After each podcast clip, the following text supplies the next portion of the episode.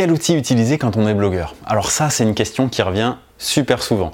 Quel outil utiliser pour mon autorépondeur? Quel outil utiliser pour créer mon blog? Quel outil utiliser pour capturer les emails?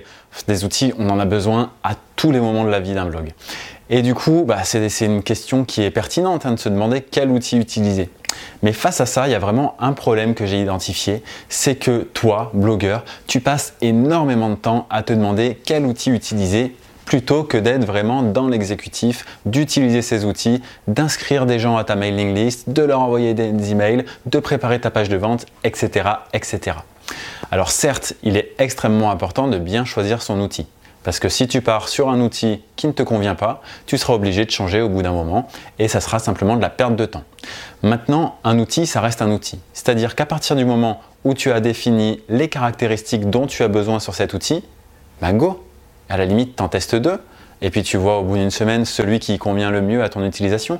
Mais il ne faut pas passer des semaines et des semaines et des semaines à se demander est-ce que je vais utiliser LearnyBox ou ClickFunnels? Est-ce que je vais utiliser ActiveCampaign ou Asio Autorépondeur? Est-ce que je vais utiliser OptinMonster ou ThriveLeads Etc. Vraiment les questions que tu, te poses au quotidien. Au bout d'un moment, il faut y aller. Et puis c'est des outils, euh, ils sont pas tous parfaits à un moment donné, tu vas rencontrer un problème, et ben tu trouveras une solution face à ce problème. Et ça, que tu utilises l'outil A ou l'outil B, c'est pareil. Les outils, il n'y en a aucun de parfait, donc tu arriveras à des limites, mais quand tu atteindras cette limite à un moment donné, tu trouveras une solution. Donc, il ne faut pas choisir les outils comme ça au hasard, mais il faut pas se poser trop de questions non plus après quand tu hésites entre deux, au bout d'un moment, vas-y quoi, et puis ce sera le bon choix quoi qu'il arrive parce que ça va te permettre d'avancer, d'avancer vraiment à l'étape suivante et de faire avancer ton business surtout. Voilà, j'espère que cette vidéo t'aura aidé. Si quand même tu as une question sur un outil à utiliser, n'hésite pas à le mettre en commentaire. J'essaierai de t'aider, de te donner euh, peut-être les deux meilleurs outils à les tester pour que tu puisses euh, réellement avancer.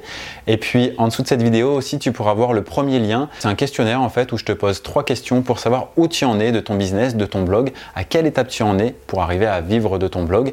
Et du coup, en sachant où tu en es, je vais t'envoyer des conseils vraiment personnalisés pour que tu puisses avoir un vrai plan d'action à mettre en place très rapidement dans les, jours qui viennent, vraiment dans les 7 jours qui viennent en général, et euh, pour que tu puisses passer à l'étape supérieure vraiment et pas perdre de temps, avancer, avancer, avancer, toujours avancer, mais avec les bonnes priorités.